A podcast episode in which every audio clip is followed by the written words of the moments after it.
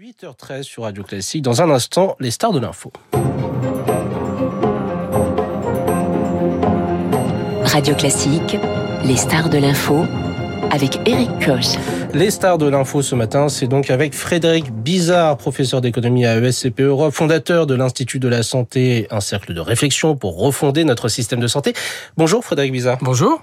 Alors, avec ce mini remaniement de vendredi, nouveau changement donc à la tête du ministère de la Santé, exit du urgentiste François Braun, remplacé donc par euh, Aurélien Rousseau, ancien directeur de l'Agence régionale de santé d'Île-de-France, ex-directeur de cabinet d'Elisabeth Borne.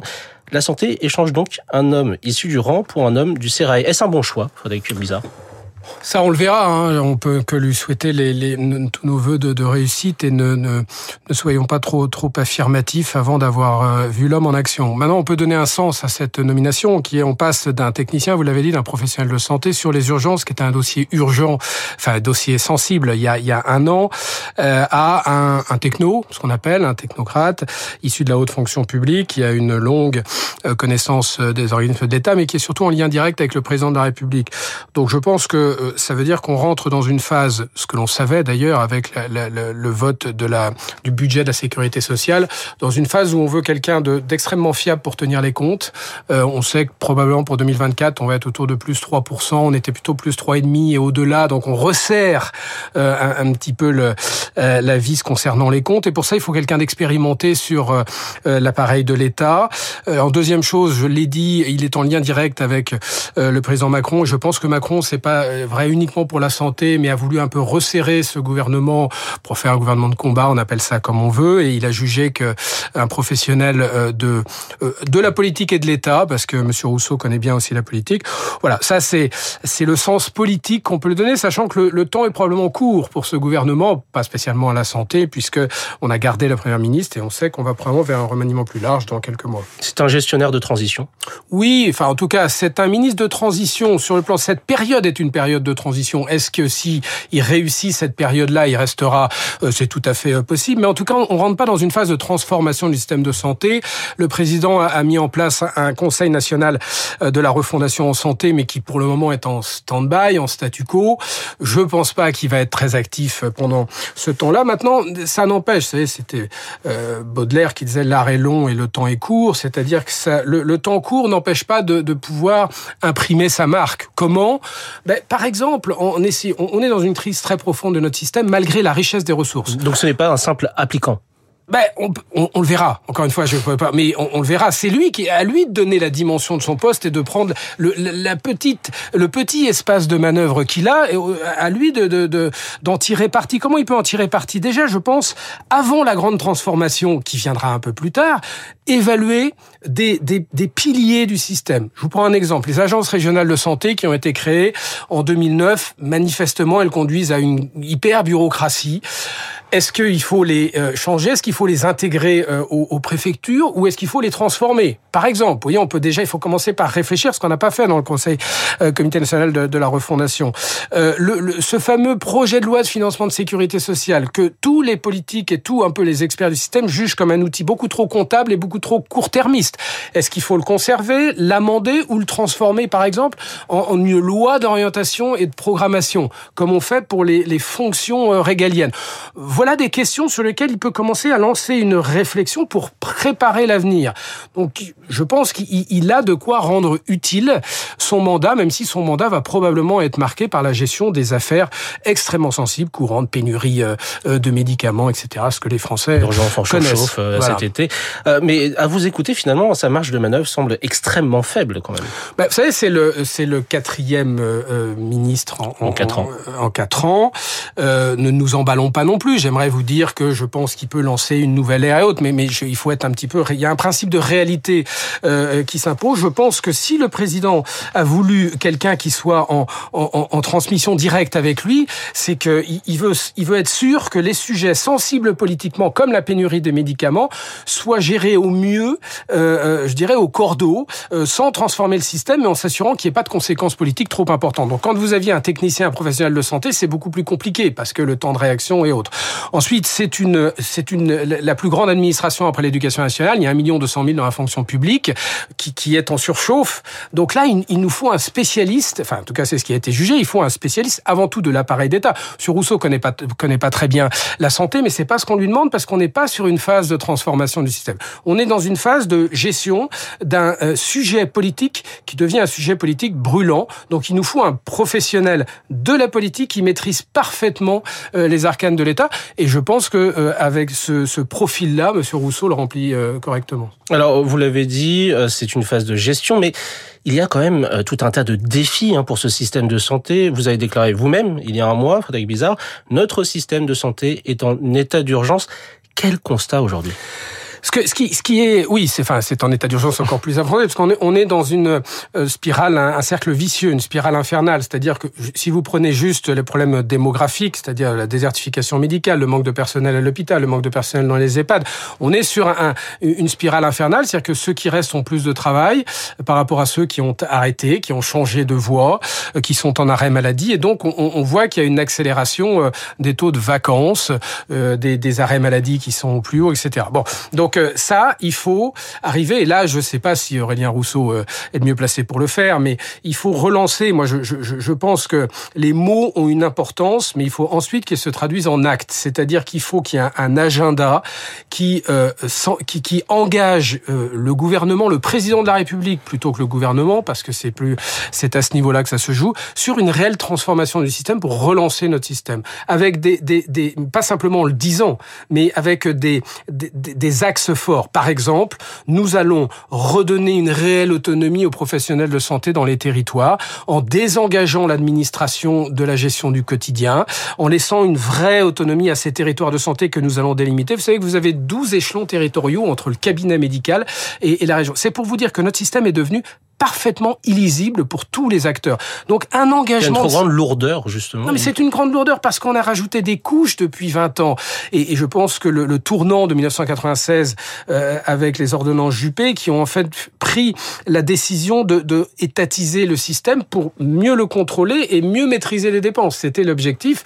On a été... Donc on colle pas forcément au terrain, on colle pas non, au quotidien des soignants. On a surtout déresponsabilisé mmh. complètement le terrain. Ce sont des gens d'une valeur assez euh, extrêmement élevée. Ce sont des gens qui sont extrêmement qualifiés dans le domaine de la santé, euh, minimum trois trois ans d'études, mais vous en avez qui ont, qui ont 12 et 15 Et finalement, on leur dit tu exécutes euh, et euh, voilà, t'as pas plus de pouvoir que ça. On est passé d'un mandarinat médical, vous savez, c'est euh, ce qu'on disait les mandarins à l'hôpital. Mmh. Peut-être qu'ils avaient trop de pouvoir, mais en tout cas, ils géraient les ressources à, à, partir du terrain, c'est-à-dire en rapport avec les besoins. Un mandarinat administratif qui s'est considérablement éloigné. Et comme nous sommes dans un pays centralisateur, ce mandarinat administratif se fait très très loin du terrain, donc très loin des besoins euh, des Français et très loin de la préoccupation des acteurs. Donc il y a un désenchantement extrêmement profond de la ressource humaine et la ressource humaine avec la ressource technologique, c'est une des deux valeurs les plus stratégiques. Alors justement sur ce manque de ressources humaines, quelques chiffres, on estime à 100 000 les besoins rien que pour les infirmières et les infirmiers. La pénurie des soignants, c'est aussi 6% des lits fermés dans les hôpitaux publics. Exemple aussi récent, euh, on l'a vu hier aux urgences de l'hôpital de Grenoble cet été, on parle de deux soignants pour 70 à 80 patients. C'est le chaos. Oui, c'est le chaos. Je, je, vous parlais de, de, de cette spirale infernale. On, on, est en plein dedans parce qu'encore une fois, les services d'urgence, c'est le mot. Lorsque vous avez euh, moins de personnel pour évidemment plus d'affluence parce que d'autres services sont fermés, vous, vous créez. C'est la même chose pour les médecins généralistes qui se retrouvent moins nombreux à faire le même travail, voire plus, parce qu'on est dans un vieillissement de la population, qu'on n'a pas fait, on n'a pas de politique de la prévention efficace. Donc, vous voyez dans, dans, quel cycle infernal on est. Donc, il y a, y a le très court terme qui doit être géré euh, par euh, euh ce que l'on fait d'ailleurs, hein, par une revalorisation au court terme, même si on a plutôt du mal, on l'a vu avec les médecins libéraux, à véritablement leur faire confiance. Mais surtout, il faut donner un cap. Si vous voulez, si on est à quatre ministres en quatre ans, euh, c'est que très honnêtement, il n'y a aucun cap. Et ça, c'est pas forcément la faute du ministre qui apprend deux jours avant qu'il devient ministre et qui doit donc gérer cette euh, tout ce chaos, comme vous le décrivez très bien. Euh, c'est quand même un manque, un moment où il faut, ok, quelle que soit la durée de ce ministre-là, quel est le cap, Monsieur le Président de la République, pour la santé pendant les quatre ans qui viennent? C'est quoi votre intention par rapport à ce chaos qui est un chaos qui va affecter la vie de chaque Français C'est ça la question. Est-ce que on, on, se contente de, de, de, rustine, de rafistolage et, et de mesures court-termistes pour dire ça sera au prochain de le faire?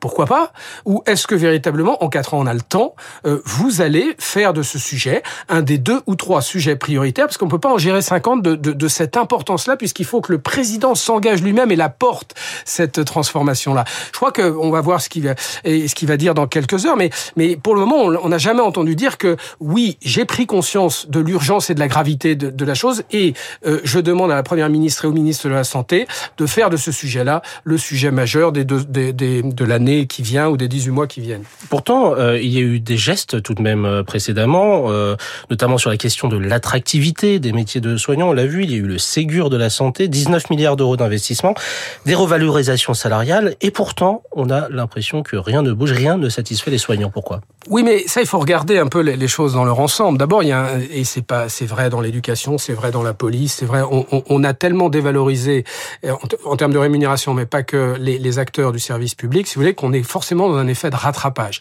Les 10 milliards d'euros qui ont été mis euh, sur la table lors du Ségur, c'est 186 euros par individu, puisqu'on a à tort, à mon avis, on a décidé que tout le monde aurait la même chose, le secrétaire médical comme le praticien médecin, hospitalier. Bon, euh, ça, on en peut en parler. Mais si vous voulez, c'est pas ça qui change la vie. Lorsque vous êtes dans un désenchantement aussi profond, d'abord, euh, ça a un côté un peu, euh, voilà, on n'attrape pas les mouches avec du vinaigre. Si vous voulez, on vous donne 186, tout est réglé. Non, parce que les, il y a un vrai mal-être des soignants. Oui, n'emploie pas des mots trop forts, mais enfin, on va pas parler d'enfer dans les lieux de soins, mais enfin, en tout cas, c'est un lieu où les acteurs ont l'impression de subir et de ne plus être acteurs. Vous voyez, y compris chez les, chez les médecins libéraux, chez les infirmières libérales, puisque le désenchantement est partout.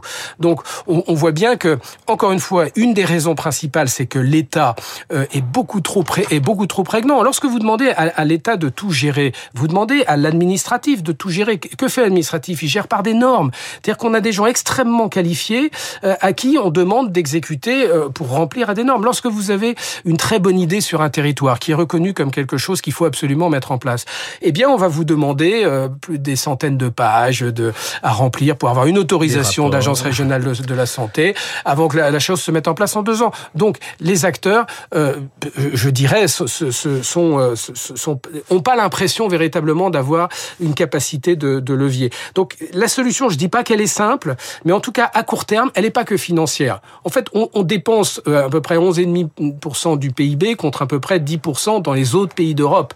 Donc les autres pays d'Europe arrivent à faire avec moins que nous. Le problème, c'est qu'on dépense beaucoup trop de dépenses qu'on appelle improductives, euh, administratives. Il, il, il, faut revoir l'allocation des ressources. Ça, c'est un problème économique. Alors justement, on critique beaucoup notre système. Vous avez parlé de nos pays, euh, des pays européens, euh, nos voisins. Certains diront que c'est très français finalement de s'auto-flageller. Euh, donc on s'interroge, est-ce mieux ailleurs, Frédéric Bizarre? Est-ce que chez nos voisins, cela fonctionne mieux? Et pourquoi? Il faut, faut, être prudent sur les comparaisons, tant les systèmes de santé dépendent de, de, de l'histoire, des cultures, de l'organisation politique des Mais est-ce qu'il y a des leviers qui ont été activés, qui, que, qu'on pourrait mettre en place chez nous? Mais là où ça va très mal, en tout cas, par exemple, c'est aussi un pays qui a fait le choix de l'étatisation, mais historique, parce que le système est étatisé, c'est le NHS, National Health System, le, euh, le, le, service de santé national anglais, et qui lui est en pleine crise pour des raisons comparables. C'est-à-dire que là, l'État a fait de la, des, des salaires, la variable d'ajustement, et, et, et la, la ficelle est en train de, de, casser. Là où ça va euh, euh, moins mal, c'est pas parce qu'ils ont fait les grandes réformes, mais ce sont les pays qui ont vraiment décentralisé la gestion de la santé pour des raisons historiques aussi de politique, parce que les, les régions avaient précédé la mise en place de l'État. C'est l'Italie et l'Espagne, par exemple.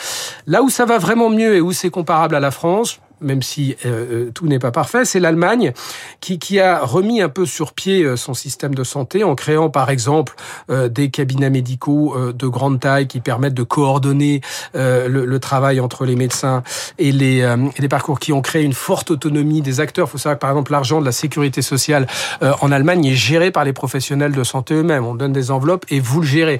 Donc on a responsabilisé les acteurs, ce qui quand même donne de meilleurs résultats, à la fois sur un plan euh, de, de, sens pour ceux qui y travaillent, mais aussi de stratégie. Donc l'Allemagne est un bon exemple comme quoi c'est pas une fatalité en 2023. Je rappelle que, et pour euh, terminer peut-être, c'est qu'on a des ressources extraordinaires dans ce pays, des ressources humaines sur le plan qualitatif, des ressources euh, technologiques. On n'a on a jamais eu autant d'innovation. C'est ça, on a des centres de recherche de pointe, on a de bonnes formations, des connaissances, des médecins de premier plan, et pourtant ça ne marche pas. Donc si on agit, si on transforme, on peut véritablement rebondir massivement et rapidement.